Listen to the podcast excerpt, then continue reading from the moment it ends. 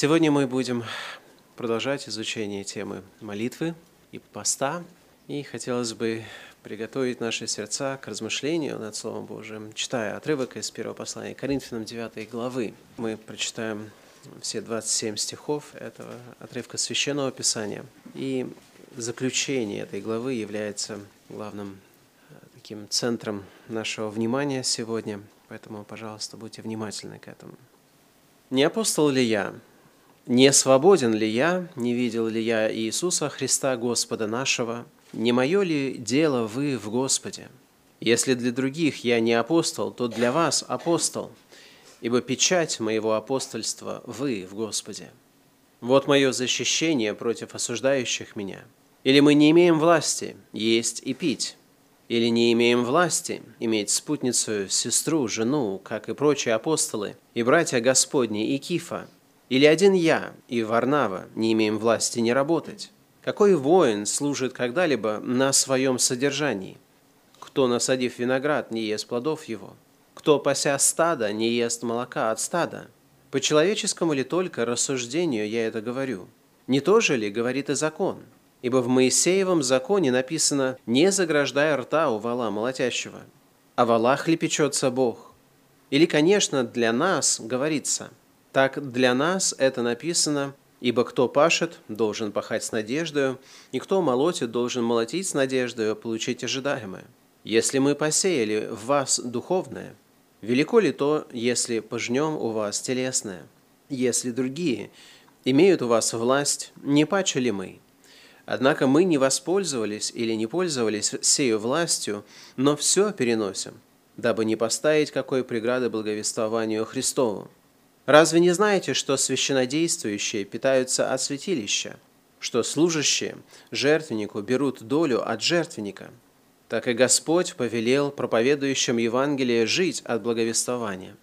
Но я не пользовался ничем таковым. И, не, и написал это не для того, чтобы так было для меня. Ибо для меня лучше умереть, нежели чтобы кто уничтожил похвалу мою. Ибо если я благовествую, то нечем мне хвалиться, потому что это необходимая обязанность моя. И горе мне, если не благовествую. Ибо если делаю это добровольно, то буду иметь награду, а если не добровольно, то исполняю только веренное мне служение. За что же мне награда? За то, что проповедуя Евангелие, благовествуя о Христе безвозмездно, не пользуясь моей властью в. Ибо, будучи свободен от всех – я всем поработил себя, дабы больше приобрести. Для иудеев я был как иудей, чтобы приобрести иудеев. Для подзаконных был как подзаконный, чтобы приобрести подзаконных. Для чуждых закона, как чуждый закона, не будучи чужд закона пред Богом, но подзаконен Христу, чтобы приобрести чуждых закона. Для немощных был как немощный, чтобы приобрести немощных.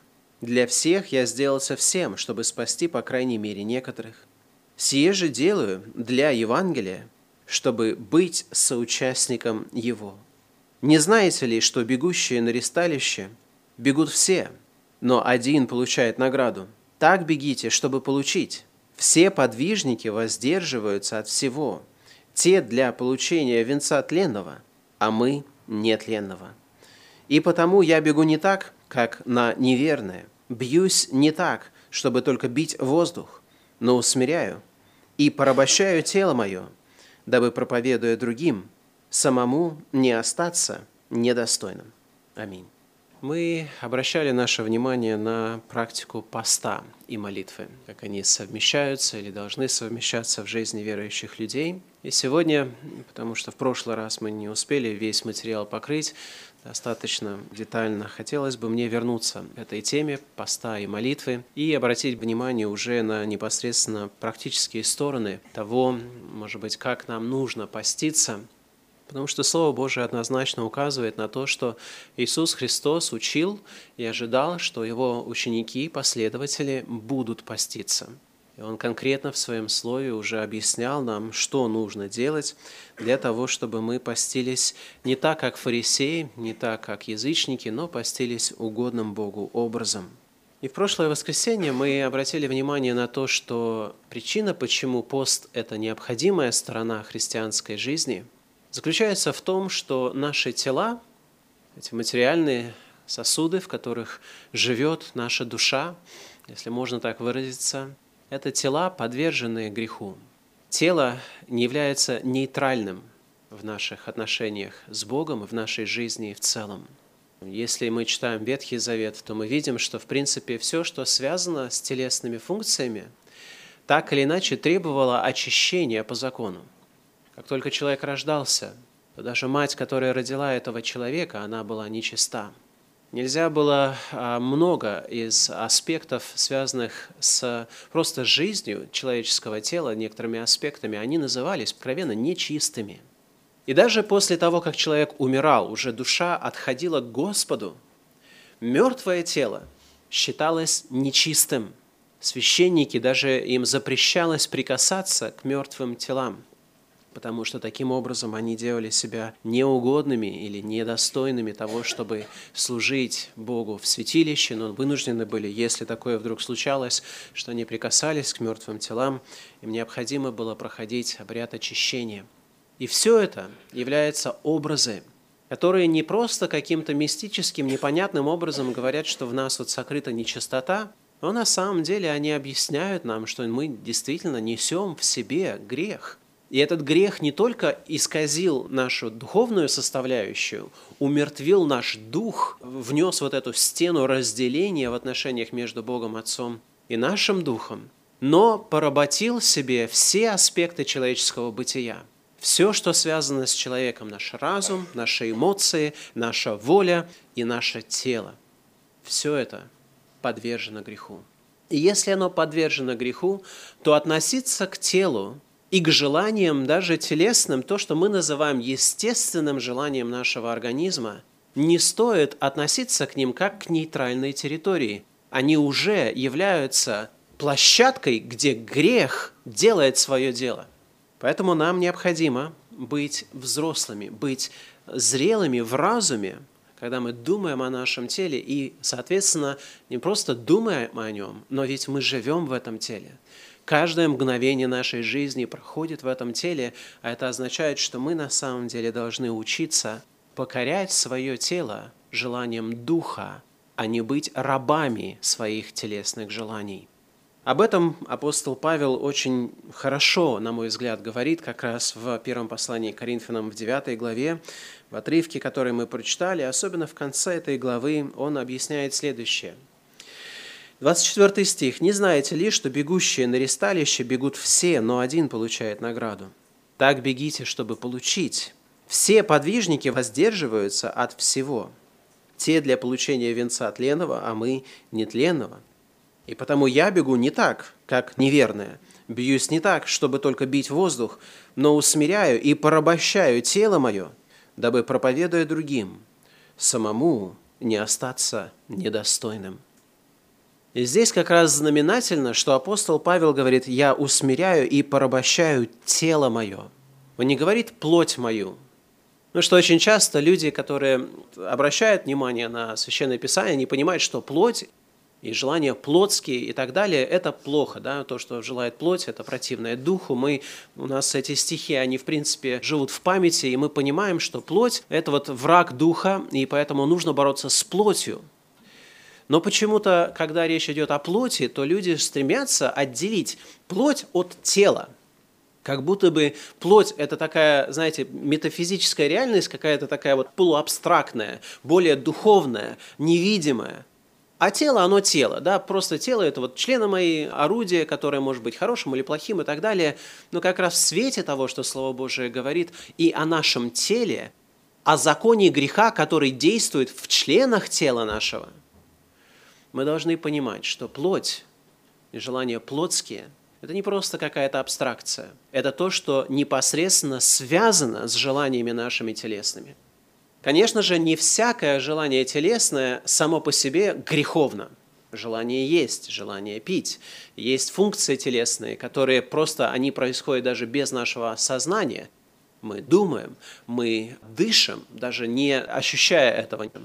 Мы время от времени вспоминаем, когда поднимаемся по ступенькам уже или еще что-то такое, или пробежались, тогда мы начинаем вспоминать, что оказывается у нас есть дыхание, легкие и так далее, все это работает. И мы благодарим за это Господа, понимаем, что нам нужно, наверное, больше внимания уделять тому, чтобы все это работало лучше – тем не менее, есть многие функции нашего тела, которые не являются искорен... ну, исконно греховными. Они на самом деле являются правильными, необходимыми для нашей жизни.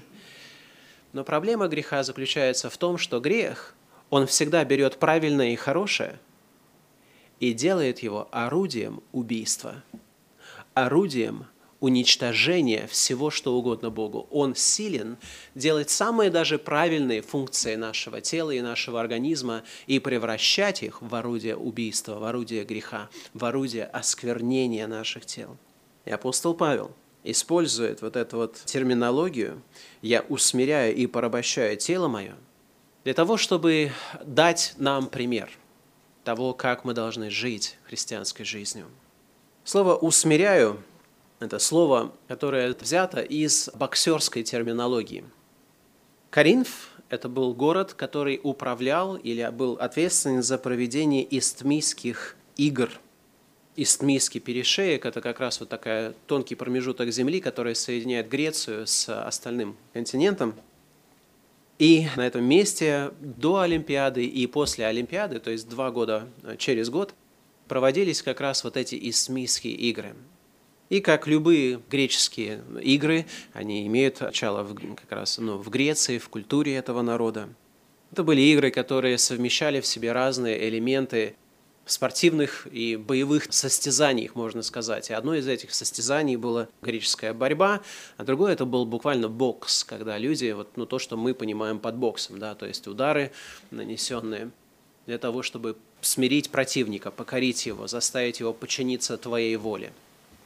Так вот, апостол Павел говорит, что он усмиряет свое тело. Вот это слово «усмиряет» – это буквально, если говорить так вот этимологически, означает «бить под глаз». То есть, когда ты ударяешь под глаз, да, получается сильный отпечаток того, что там было, э, синяк. И а, если вы читаете разные переводы, то вы видите, что он говорит, что я буквально избиваю свое тело до синяков – он говорит, я порабощаю с мое тело, а порабощать – это другой термин, который используется, мы чаще всего думаем, что люди попадают в рабство по причине финансовых каких-то долгов, и это один из способов. Но вы помните, что в древности, когда народ завоевывал народ, он подчинял коренное население этой местности, чаще всего обращал их в рабов – служители для себя, либо через подати, либо непосредственное рабство, когда людей брали, физически перемещали, продавали их в рабство, и они жили уже будучи рабами. Так вот, апостол Павел объясняет, что в отношении своего тела он его избивает до синяков. И здесь смысл не в самом каком-то мазохизме, а в том, что он подчиняет это тело воле Духа. И если нужно, он как раз говорит о том, что он не стесняется в выборе средств – вы интересуетесь древней культурой, вот этот боксерский матч, у него есть определенные параллели с современным боксом, но есть явные отличия. Например, одно из отличий – это те перчатки, которые использовали бойцы для бокса в то время. Описание есть древнее, которое свидетельствует об этих вещах, как будто бы взяли кожу от семи быков, разных быков. Из этой кожи делали перчатки, и в них вшивались металлические всякого рода, знаете, какие-то предметы, шарики или какие-то рубцы. И после одного удара такой перчаткой человек уже мог практически больше не встать. То есть это, это было ну, орудие увечья, понимаете? То есть кожа – это не мягкая подушечка. Да, сегодня перчатки, они сделаны для, для безопасности, да, для того, чтобы вот эти вот бойцы не убили друг друга. Тогда цель была, очевидно, совершенно другая. Тогда, чем быстрее ты мог покорить своего противника своей воле, заставить его сдаться, а исход был чаще всего, действительно, на это было страшно, наверное, посмотреть сегодняшними глазами, то это как раз заставляет нас думать о том, что говорит апостол Павел. А Павел говорит об этом, очевидно, на полном серьезе. Он усмиряет свое тело, он порабощает его – он заставляет тело свое слушаться другого господина, А господином этого тела является уже дух апостола Павла, который сам подчинен Духу Святому. Поэтому апостол Павел говорит о том, что он делает все для того, чтобы заставить свое тело слушаться желаний Духа. Апостол Павел часто говорит о том, что нам необходимо это делать. В послании к римлянам в 6 главе, 19 стихе он говорит, «Говорю по рассуждению человеческому ради немощи плоти вашей, как предавали вы члены ваши в рабы нечистоте и беззаконию на дела беззаконные, так ныне представьте члены ваши в рабы праведности на дела святые». Раньше мы использовали члены нашего тела для того, чтобы они служили желанием плоти как раз. Мы стремились использовать свои тела, свой разум, свою волю, свою изобретательность, энергию, которую мы получаем от пищи, отдых, который мы получаем от сна, все это мы использовали для угождения своих плотских греховных желаний. И сейчас апостол Павел говорит, вот для того, чтобы вы все могли объективно, четко это понять, я хочу, чтобы так же, как вы раньше это делали для плоти, чтобы вы также делали это для уже другого господина, для вашего духа, чтобы вы взяли и сделали члены ваше, тело ваше рабом духа. Можете себе представить, чтобы ваше тело было в рабстве у духа вашего – чтобы не тело управляло мной, но чтобы я управлял своим телом во всех отношениях. Потому что раб – это существо, которое не имеет своей воли. У него могут быть свои желания, но он вынужден слушаться воли господина своего. Так и наше тело. У него есть много различных желаний. Но мы с вами имеем тело, у которого есть желание. Но это не значит, что мы должны идти на поводу этих желаний. Наоборот, в Слове Божьем мы понимаем, что нам необходимо подчинять желания своего тела и делать их всегда инструментами нашего разума и Духа Святого. Во втором послании Петра, в первой главе, мы читаем следующее. «Как о божественной силы Его – даровано нам все потребное для жизни и благочестия через познание призвавшего нас славой и благостью, которыми дарованы нам великие и драгоценные обетования, дабы вы через них соделались причастниками божеского естества, удалившись от господствующего в мире растления похотью, то вы, прилагая к всему все старание, покажите в вере вашей добродетель, в добродетели рассудительность, в рассудительности воздержание, в воздержании терпение, в терпении благочестие, в благочестии братолюбие, в братолюбии любовь. Если это в вас есть и умножается, то вы не останетесь без успеха и плода в познании Господа нашего Иисуса Христа. А в ком нет всего, тот слеп, закрыл глаза, забыл об очищении прежних грехов своих, посему, братья, более и более старайтесь делать твердым ваше звание и избрание. Так поступая, никогда не приткнетесь, ибо так откроется вам свободный вход в вечное Царство Господа нашего и Спасителя Иисуса Христа. И здесь уже апостол Петр объясняет в принципе то же самое – где он объясняет, что нам для того, чтобы иметь уверенность в своем спасении и иметь дерзновенный вход в присутствие Божие, нам необходимо в жизни этой проявлять плоды спасения.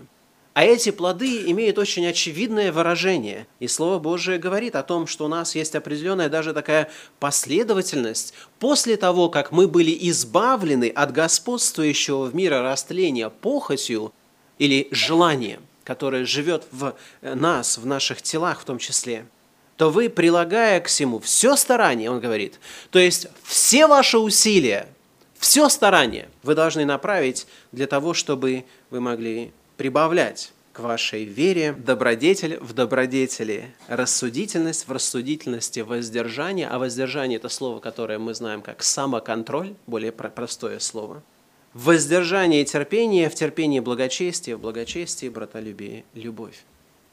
И это все, опять же, приводит меня к тому, что э, тема поста и молитвы – Это, на мой взгляд, действительно тема, которая особенно в евангельско-протестантском контексте, она пренебрегается. Я очень мало, на самом деле, слышу об этом, а я стараюсь слушать много проповедников и проповедей. И если так посмотреть на себя, то я замечаю, что, в принципе, есть, наверное, этому очень простые естественные объяснения. Мы не хотим слишком сильно а или слишком часто сталкиваться с необходимостью постоянно говорить себе «нет». Мы хотим, как мы уже говорили в прошлый раз, обеспечить себе достаточно комфортную такую зону жизни, где, с одной стороны, мы уже именуем себя христианами, и в различных церквях это означает, что в твоей жизни должны произойти определенные перемены, которые являются своего рода таким общим стандартом для христиан – и если ты достиг вот этого общего стандарта, тогда, в принципе, тебе уже дальше напрягаться не стоит. Уже ты не куришь, не пьешь, да, ты уже не занимаешься какими-то там скверными делами, как откровенно делают это люди мира сего. И, в принципе, у тебя уже есть какие-то основания сказать, что да, моя жизнь изменилась. Но очень часто я как раз говорил о том, что речь идет не о радикальном изменении в отношении, нашего, в отношении к удовольствию мира всего и так далее, потому что верующие люди все равно любят эти удовольствия и стремятся заполнять и ими свою жизнь. Речь идет просто о качестве этих удовольствий. Но в принципе люди не отказались от умышления, которое заставляет нас постоянно распинать свои желания, постоянно отказываться от себя – постоянно брать на себя свой крест, говоря словами Господа. А брать на себя свой крест, отвергать себя и следовать за Христом – это не, знаете, выбор для просто тех христиан, которые хотят быть особенно духовными. Это есть базовое, самое элементарное требование ученичества – Поэтому апостол Петр в этом послании объясняет, что если эти вещи в вас есть, то есть есть действительно свидетельство того, что изменилось ваше полностью отношение к жизни, к удовольствиям, и это проявляется в вашем теле, в том, как вы пользуетесь вашим телом, управляете вашим телом, а не наоборот. До тех пор, пока этих плодов нет, тогда зачем говорить, что Бог спас нас от греха? Потому что грех, он не живет только в абстракции. Грех, он живет в наших телах.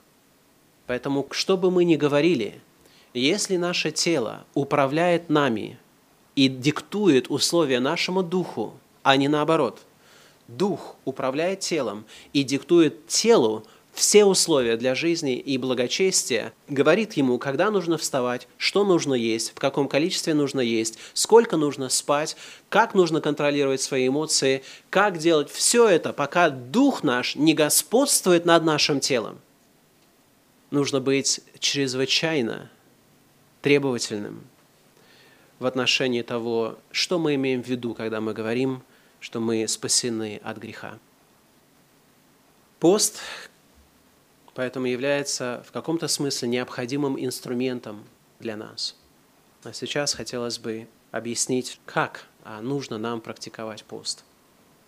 Практика поста – это практика сугубо индивидуальная. Но тем не менее мы можем из Священного Писания брать принципы, учения, утверждения, которые дают нам правильного рода ориентиры – для того, чтобы мы смогли правильно использовать эту практику в своей духовной жизни. Мы уже говорили, что пост не может быть средством для достижения, опять же, плотских целей, а это возможно. Фарисеи, которые два раза в неделю, по, по вторникам и четвергам постились, а это для них было орудие для завоевания популярности, для завоевания какого-то кредита, доверия, знаете, того, чтобы люди вот видели, как они изнемождают свои тела, и тем самым думали, что вот, вот на самом деле духовные люди, когда по сути своей они просто были люди, у которых было огромное чувство эгоизма и гордости за свои достижения проявлялось в каком-то контроле своих физических там желаний и стремлений. Они буквально изнуряли себя. И если вы знаете о монастырских вот подвигах изнемождения, да, такого изнурения через постоянные бдения, через лишение себя пищи, когда люди практически доводят себя голодовкой, чуть ли не до состояния, знаете, людей, которые вот как будто бы их вот фотографии взяли там из Аушвица там, или еще откуда-то из концлагерей. А люди же считают, что вот именно в этом смысле нужно добиваться того, чтобы вот контролировать свое тело. И апостол Павел, с одной стороны, он говорит о себе такие очень серьезные вещи, что он усмиряет и порабощает свое тело. С другой стороны, он также предостерегает людей против того, чтобы они целиком и полностью занимались самоумершлением, по большому счету. Потому что в этих вещах как в небрежении о нашем теле, так и в сугубом, слишком пристальном внимании к этому телу есть определенные опасности, и каждая из этих опасностей связана с действительно духовными нашими искажениями, когда мы просто стремимся достигать своих каких-то эгоистических целей.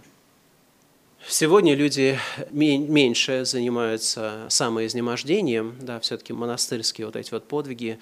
Да, есть люди, которые вот э, к этому влекомы и стремятся, есть даже люди среди мирян, которые впадают уже в болезни, да, есть анорексия, где люди буквально, то есть ну, истощают свой организм неестественно, до неестественной степени и так далее.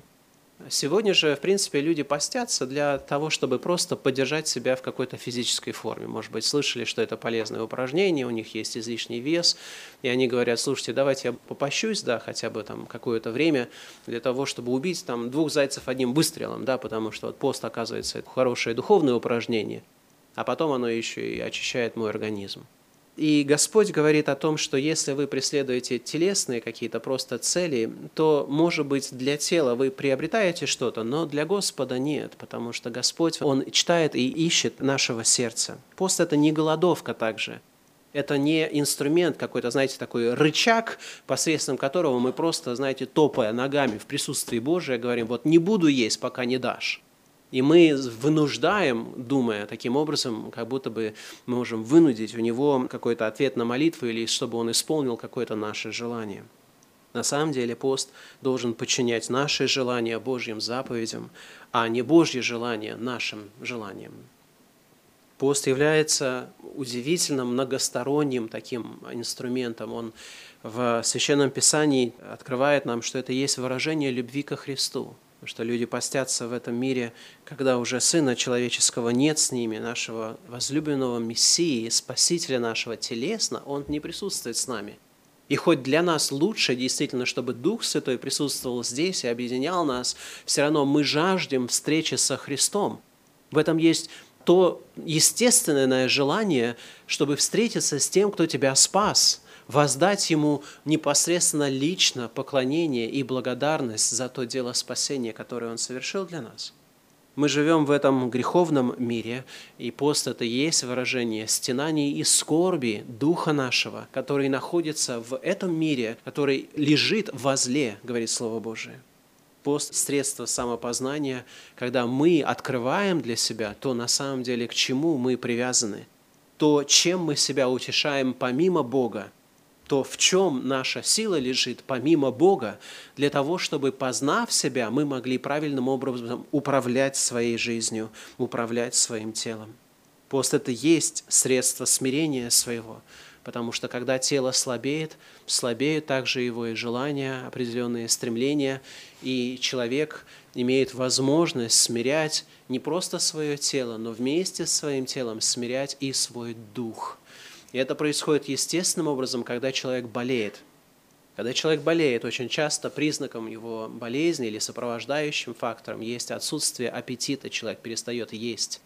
И человек, когда перестает есть, он теряет, соответственно, энергию, он теряет силы, и он начинает знаете, люди, которые теряют силы, теряют здоровье, они чаще их посещают мысли, которые заставляют их думать о своей все-таки нищете, о своем бедственном состоянии. Люди часто могут впадать даже в депрессию в результате этих сопровождающих болезнь факторов, но тем не менее люди, наблюдая то, что и даже естественным образом такие физические ограничения приводят в человеке чувство смирения, чувство сожаления, чувство, которое заставляет его испытывать себя, думать, а почему это происходит со мной и так далее.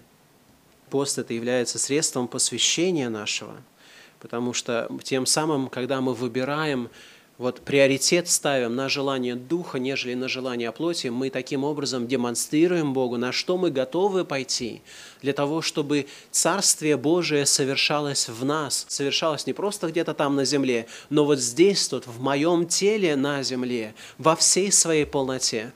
И те пределы, до которых мы готовы а, доводить себя своего рода, да, вот это вот усмирение, порабощение своего тела, степень нашей готовности, наверное, показывает степень нашей жажды того, чтобы истина и Слово Царствия Божие жило в нас. Пост является средством умножения благодати, благодарности, то есть в нашем сердце, потому что люди, которые ограничивают себя в чем-то, находят, что э, им на самом деле не нужно много для счастья. Им нужно немножко с довольным сердцем. Сердцем, которое действительно в смирении перед Богом воспринимает все, что имеет. Даже кусок хлеба и глоток воды могут быть источником обильной благодарности пред Господом. Вам не нужно есть в самом дорогом ресторане, в самых изысканных блюд вкушать каждый день, чтобы испытывать благодарность Господу. Попробуйте просто пост, воздержание – и с этим потом вы будете по-другому воспринимать даже те обыденные вещи, как мы считаем их обыденными, которые мы имеем. Средство освобождения бремени от плоти, от бремени плоти. Христос сам постился 40 дней и ночей, был испытан, и выявилось, да, что Он смог как раз своим духом подчинять все желания плоти, даже когда дьявол не просто плоть его испытывал, но дьявол приходил и испытывал его через слабость его плоти. Господь а, восторжествовал Духом, и мы имеем Дух Христов, который живет в нас и силен господствовать в нашем теле. Это средство для укрепления в молитве, потому что оно освобождает время, напоминает нам о молитве и на самом деле концентрирует наши усилия. Итак, как мы должны поститься. Дуайт Муди, человек, который был известным благовестником в Штатах, сказал, если вы говорите, я буду поститься, когда Бог положит мне на сердце это, вы никогда не будете поститься. Вы слишком холодны и безразличны, чтобы взять этот труд на себя. Это опять же к тому, что если вы говорите, что ну пост, да, это хорошо, но главное в посте это заключается в том, чтобы я внутренне его возжелал. Если Господь расположит мое сердце таким образом, что я прям внутренне почувствую, что вот да, сейчас мне нужно поститься, тогда я буду поститься, а до тех пор, пожалуйста, меня не беспокойте. Когда Дуайт Муди говорит, что вы никогда не будете поститься, потому что тело не изменит своих желаний – тело никогда не откажется от того, чтобы ему было хорошо, комфортно, чтобы выбрать легкий путь, а не правильный путь. Тело уже вот запрограммировано в своем греховном состоянии на эти вещи, и если вы будете всегда прислушиваться только к желаниям своего тела, вы, скорее всего, никогда не будете поститься. Для того, чтобы поститься, нужно сделать решение начать эту практику. Как вы вот в какой-то момент просто решаете, внедрять какие-то новые дисциплины в своей жизни, то, что вам нужно делать, или наоборот, то, что вам не нужно делать. Вам просто нужно осознать это разумом и, опять же, начиная с этого, направлять все в вашем организме, подчинять все этим целям. И какая это должна быть цель? Вот как раз в этом смысле ваш разум должен господствовать, и вы должны преследовать духовные, здравые библейские цели – вы должны преследовать борьбу против грехов, против искушений и страстей. Вы должны преследовать достижение вот именно успеха в вашем духовном возрастании, укреплении в благодати. Дэвид Ливингстон, миссионер в Африке, сказал, посты и бдения без конкретной цели – это бесполезная трата времени. Это очень важно. Если мы видим посты в Священном Писании, то мы видим их сопряженными с какими-то целями. В Деянии апостолов, в 13 главе, во 2 стихе, когда они служили Господу и постились, Дух Святый сказал, «Отделите мне Варнавы и Савла на дело, к которому я призвал их». Тогда они, совершив пост и молитву и возложив на них руки, отпустили. Обратите внимание, в этом тексте, в 13 главе, церковь, находящаяся в Антиохии, они служили Господу и постились. Да? То есть они это делают, и такое впечатление, что это какая-то практика более-менее регулярная. Но потом, когда Дух Святой сказал церкви, отделите мне Варнаву и Савла на дело, которому я призвал их, тогда они, совершив пост и молитву, возложив на них руки, отпустили их. После поста и во время поста было явлено вот это откровение Духа Святого для того, чтобы определить этих людей для миссионерского служения. Потом они опять молятся и постятся, церковь целенаправленно для того, чтобы Павла и Варнаву определить на служение, и возлагают на них руки и посылают на служение. Здесь есть на самом деле две цели, или одна цель, которая выражается в двух более конкретных результатах. Я уверен, что причина, почему Дух Святой сказал церкви, отделите мне Варнаву Савла на дело, которому я призвал их, это есть выражение того, что церковь на самом деле в тот момент уже постилась и служила Господу с целью для того, чтобы познать, как совершать дело благовестия – Дело благовестия – это есть дело, к которому Бог призвал всех нас. И церковь должна вот об этом деле родить, в том числе и поститься, для того, чтобы знать, как совершать это дело. Сегодня такое впечатление, что церковь не знает, как совершать это дело, а может быть, мы просто пренебрегаем средствами Божьим, Богом данными нам для того, чтобы познавать Его волю. Очевидно, первая церковь познавала, первая церковь познавала эту волю, находясь в посте и молитве – пребывая усердно в этом молитвенном состоянии, где они искали и взывали Господу, смиряли свои сердца, испытывали самих себя через пост для того, чтобы Дух Святой открыл им. И это первая была цель. И первая цель была достигнута тем, что Дух Святой дал им просимое, дал им цель их поста, смирения и молитвы, тем, что Он сказал, вот, у вас есть два мужа, которых я определил, которые вы должны послать на это служение в качестве миссионеров – и церковь берет их, и для того, чтобы эти миссионеры, которых Бог уже избрал, которым Бог уже конкретно сказал, вот моя воля, они постятся и молятся за это служение, за их служение, посвящая себя на это служение, они совершают пост и молитву. В 14 главе мы читаем, рукоположив же им пресвитеров в каждой церкви, они помолились с постом и предали их Господу, в которого уверовали – Апостолы, опять же, для того, чтобы уже определив людей на служение, возложив на них руки, они молились с постом, вверяя их Господу. Таким образом, пост является инструментом, который используется для своего рода, наверное, усиления действия Духа. Когда слабеет наша плоть, тогда Дух больше очевидным образом выявляется наружу. И если вы постились, правильно в своей жизни, если цель вашего поста была преследование как раз духовного обновления, то я уверен, что вы чаще всего из практики такого поста выходили именно духовно укрепленными людьми.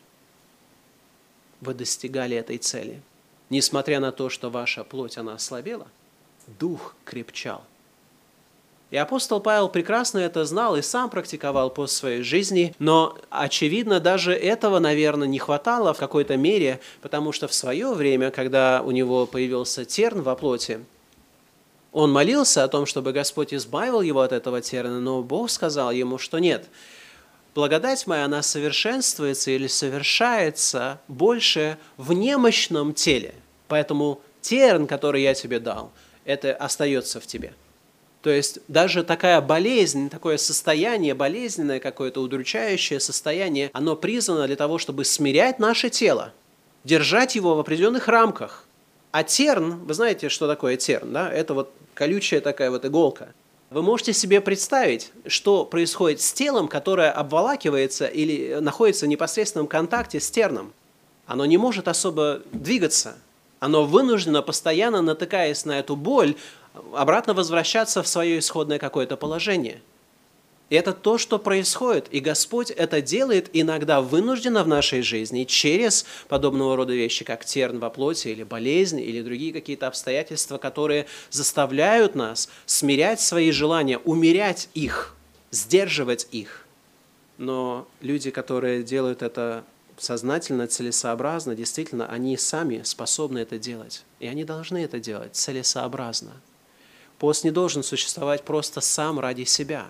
Если вы, вот, послушав вот эти две проповеди, вдруг вдохновитесь и скажете себе, я буду поститься, но когда вы будете поститься, у вас не будет конкретной цели, которую вы преследуете через этот пост, это будет пустая трата времени.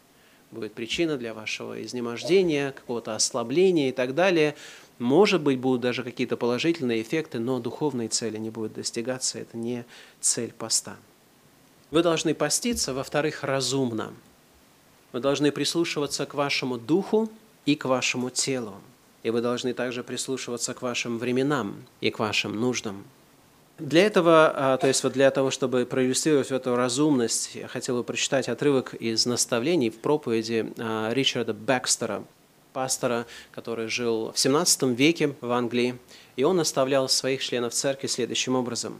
Тело должно содержаться в состоянии наибольшей готовности для служения души – как мы содержим лошадь, не избалованной до непослушания, потому что, как у нас говорится, жиру бесится, да, то есть вот когда слишком много, это плохо, с одной стороны. Но с другой стороны, не измученной до неспособности перевозить грузы, но все здоровье и сила, которые не приводят к непослушанию, делают ее более полезной. Да? То есть лошадь нужно держать в оптимальной форме, для того, чтобы она не ожирела и не была ленивой. И для того, чтобы она не исходала и была менее способна использовать все, что, ну, для чего она создана, для чего она предназначена.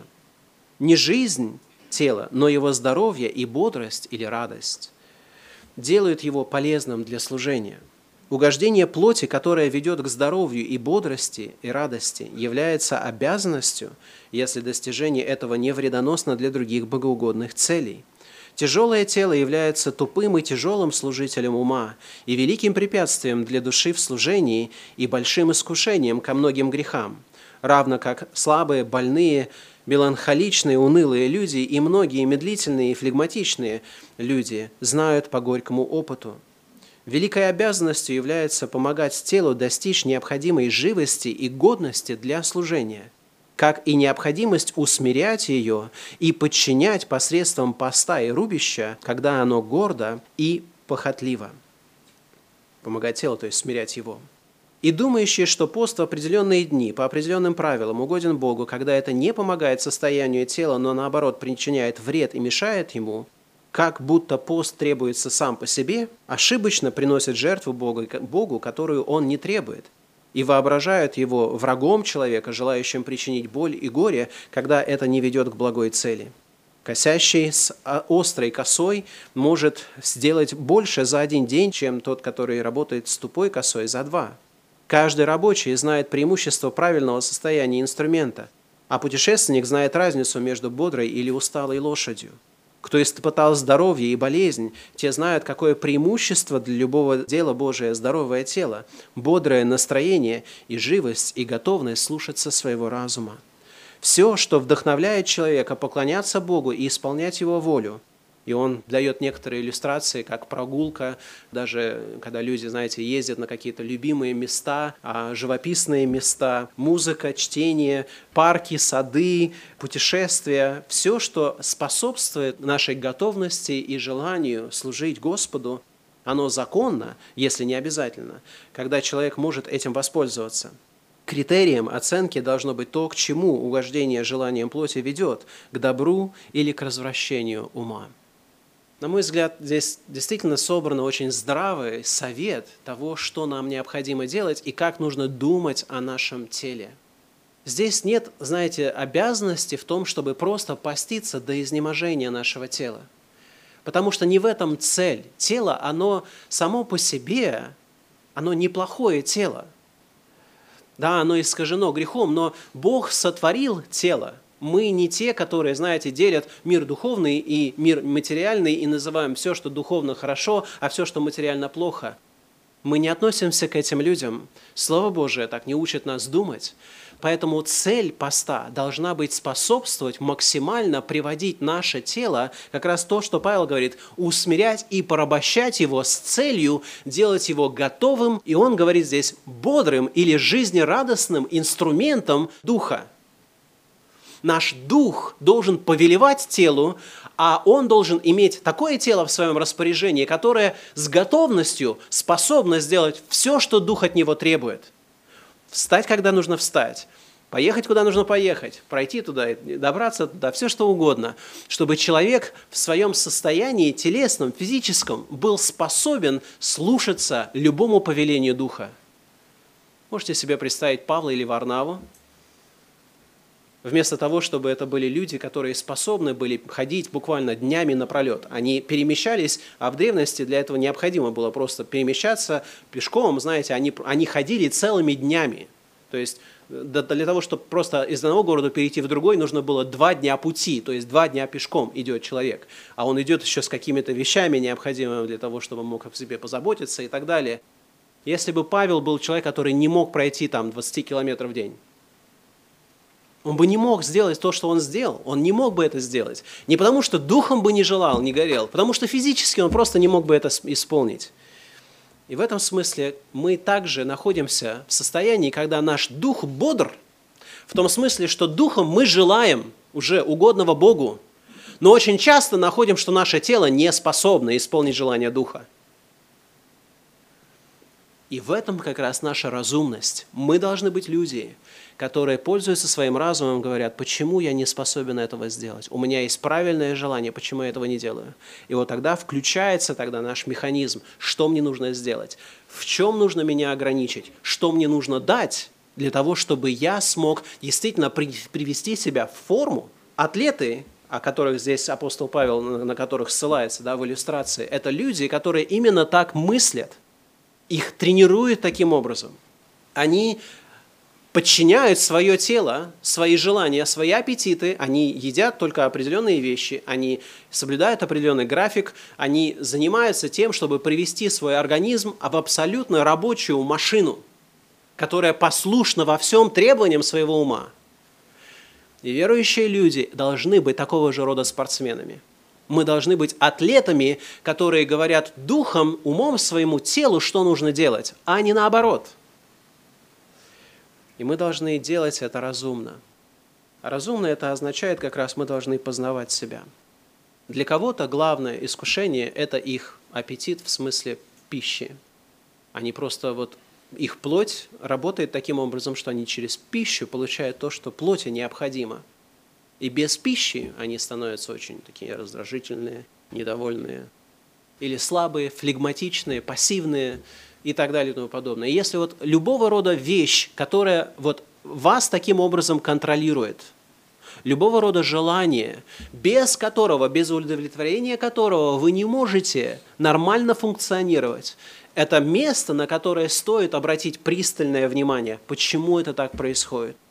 Поститься можно действительно разнообразно. Есть пищевой пост, и это чаще всего, что люди воспринимают. И пищевой пост бывает либо полным, да, когда полностью воздержание идет, либо частичным, когда есть отдельные какие-то виды пищи, которые не употребляются. И у нас есть подтверждение частичного такого поста в книге Даниила, когда он не ел ничего вкусного, а ел только очень пресную пищу, для того, чтобы это постоянно было выражением его горечи о том, что происходит в Иерусалиме. Мы знаем, что есть такое понятие, как бдение, а это уже пост, который имеет отношение ко сну. Да, когда человек не дает своему телу должного количества сна. И это тоже форма самоограничения, форма самодисциплины, которая также бывает либо полная, когда человек полностью ночь напролет не спит, а, и, может быть, несколько даже дней не старается вот бодрствовать, или же частичная, когда он просто вот говорит, тело хочет поспать 8 часов, а я дам ему 6 часов. И я буду настаивать на этом, я буду тренировать себя в этом для того, чтобы показать, кто здесь хозяин, для того, чтобы мое тело слушалось духа, а не наоборот. Есть люди, которые общаются, да, то есть вот бывают э, отношения между парнем и девушкой, когда им рекомендуют просто не общаться какое-то время, потому что слишком неправильные уже, то есть вот они слишком вовлечены, или слишком это влияет на них. Есть дети, которые общаются с другими детьми, и родители понимают, что им нужно сейчас вот с этими детьми не общаться, и они поэтому ставят какие-то грани, ограничения для того, чтобы этого не происходило. Взрослые люди тоже должны знать себя в этом, в этом аспекте, и в Слове Божьем даже есть свидетельство того, что э, Коринфяне, да, в 7 главе как раз говорится о том, что даже супруги могут воздерживаться от своих супружеских отношений на время поста и молитвы с этой же целью, духовной целью.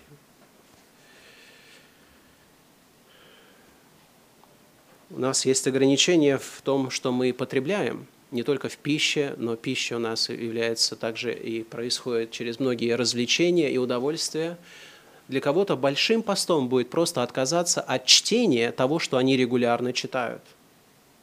Новости или романы, истории, я не знаю, Просто некоторые люди не могут оторваться от Фейсбука, да, то есть или там от контактов своего там одноклассников. Они каждую свободную минуту туда направляют. Вы можете себе представить, сколько времени человек сэкономил, если бы он бы просто направлял вот это время, которое он посвящает вот этим вот активностям, если бы он посвящал это в поиске Бога, в, в поиске Господа. Музыка. Кто-то слушает музыку и без музыки жить не может, как они говорят кто-то не может не смотреть фильмы. Вот если они не посмотрели фильм, у них внутри уже что-то не то. Как будто бы они не получили свою вот меру допинга какого-то, знаете, вот адреналина своего не получили. А это есть как раз того, свидетельство того, что мы связаны вот этими вещами. Наше, наше тело, наша плоть, наш, наши эмоции завязаны на получении вот этих вот удовольствий. И когда мы говорим своему телу «нет», и своим желанием мы говорим «нет», мы будем использовать или испытывать себя для того, чтобы стремиться к вышнему, горнему, тогда мы обнаруживаем как раз вот эти желания. Можно поститься самостоятельно, то есть так, чтобы действительно никто не знал, кроме Господа. А можно поститься совместно. Можно поститься с малой группой. Можно поститься всей церковью. И нет воспрета на общий пост в Священном Писании. Есть воспрет на использование поста для того, чтобы показаться, да, то есть вот как раз о чем говорит Иисус Христос, фарисеи, которые, когда они постились, они делали вид, что делают это, знаете, только для Бога, но на самом деле делали это для людей. И Господь говорит, что они получали уже то, на что рассчитывали. И Мартин Ллойд Джонс, британский проповедник, опять же говорил, пост, если мы правильно об этом думаем, не должен быть ограничен вопросами пищи или питья. Пост должен включать в себя воздержание от любого позволительного действия для достижения особой духовной цели. Есть много телесных функций, которые правильны, нормальны и совершенно дозволительны, но которые по определенным причинам в определенных обстоятельствах необходимо контролировать. И вы должны знать себя и грамотно расставить вот эти акценты – вы должны делать это законно. И когда я говорю законно, я имею в виду, что, допустим, если вы еще молодой ребенок, да, то есть вы находитесь на попечении своих родителей, то я рекомендую вам и настаиваю на том, чтобы вы не постились, кроме как с позволения своих родителей. Я знал одного молодого человека, который был верующим христианином, у него была неверующая мама, которая запрещала ему поститься, а он постился все равно – я убежден, что такой пост, несмотря на вот желание этого молодого человека искать Господа, все-таки он был не угоден Господу, потому что нарушает Слово Божие. Тем не менее, мы должны ввести какую-то практику регулярную для нашего поста, чтобы это было э, не забыто вообще. Как уже мы говорили, тот человек, который постоянно ждет правильного настроения или правильных обстоятельств, он почти никогда не будет молиться – Поэтому есть люди, которые постятся и выбирают для себя время для поста, может быть, каждую неделю, кто-то каждые две недели, кто-то постится перед причастием. У нас разовое причастие один раз в месяц, и кто-то постится перед причастием для того, чтобы исследовать себя, для того, чтобы усилять вот эту вот подготовку. Постятся люди целенаправленно перед началом каких-либо дел или служений. Я думаю, что на самом деле, если вы начинаете думать о том, как Библия говорит о посте, то вы увидите, что это именно то, что Бог ожидает. Он дает нам это право, Он дает нам разум для того, чтобы мы смогли правильным образом направлять себя. Пост, угодный Богу, должен быть проявлением смирения, а не гордости нашего сердца. И в этом смысле мы всегда должны испытывать свое сердце. Иногда нужно отказаться от поста – потому что сердце начинает гордиться этим постом, нежели настаивать на посте и причинять сердцу своему больший вред. Сердце или пост должен вести человека к праведности, а не к греху. Исайя 58 глава как раз говорит о том, что вы поститесь для ссор и распри, и для того, чтобы дерзкую рукой бить других. Вы не поститесь в это время так, чтобы голос вас был услышан на высоте. Зачем такой пост Богу? Бог не приемлет такого. А он говорит, таков ли пост, который я избрал, день, в который томит человек душу свою, когда гнет голову свою, как тростник, и подстилает под себя рубище пепел. Это ли назовешь постом и днем угодным Господу? Вот пост, который я избрал. Разреши оковы неправды, развяжи узы ерма, и угнетенных отпусти на свободу, и расторгни всякое ермо. Как раз свидетельство того, что пост – это действительно орудие нашего правильного освобождения от всех уз неправедности для того, чтобы быть в подчинении только одному Господу. Пост имеет цель прославить Бога. Это главная цель нашей жизни, это главная цель любого богоугодного дела, и в том числе и поста. Пост должен быть основан на Евангелии. Это элемент, который обязательно должен быть э, изучен более нами, о каждом из нас. Но как раз не впадайте в языческое понимание того, что такое пост, для чего он предназначен – я уверен, что если вы начнете поститься, у вас это языческое понимание, оно будет проникать в ваше сознание и будет диктовать вам, для чего вы поститесь. Вам будет опять навязываться вот эта идея, что вы должны изнурять себя для того, чтобы получить что-то от Господа. Не в этом смысл поста. У вас есть Евангелие, а Евангелие как раз говорит о том, что Иисус Христос уже заплатил полностью цену за ваш грех. Он уже полностью разрушил оковы греха. И вот это Евангелие, это есть как раз причина, почему вы поститесь. Потому что Бог спас вас, вы поститесь. Для того, чтобы показать истинно силу вашего Духа, Духа Святого в вас над телом господствующим, разумно управляющим вашим, вашим организмом, для того, чтобы ваше тело было инструментом, готовым инструментом в руках Духа Святого. В этом смысл, в этом цель. Я надеюсь, что мы с вами сможем действительно начать практику поста, быть предельно внимательными, постигать ее, но все же пользоваться этим орудием, которое Господь дал нам для торжества Духа, для исполнения Его воли, в том числе в нашей жизни и через нас. Встанем для молитвы. Отец наш Небесный, мы благодарим Тебя за Твои милости к нам, за дело Твоего спасения – Благодарю Тебя за Слово Твое и прошу все, что я в немощи своей проповедовал, чтобы Духом Святым Ты оставил истину Твою в нашем сердце, даровал нам сберечь его в своем сердце, сохранить, чтобы оно произвело плод праведности и святости во Христе Иисусе. И за все прими славу, честь и поклонение во имя Иисуса Христа. Аминь.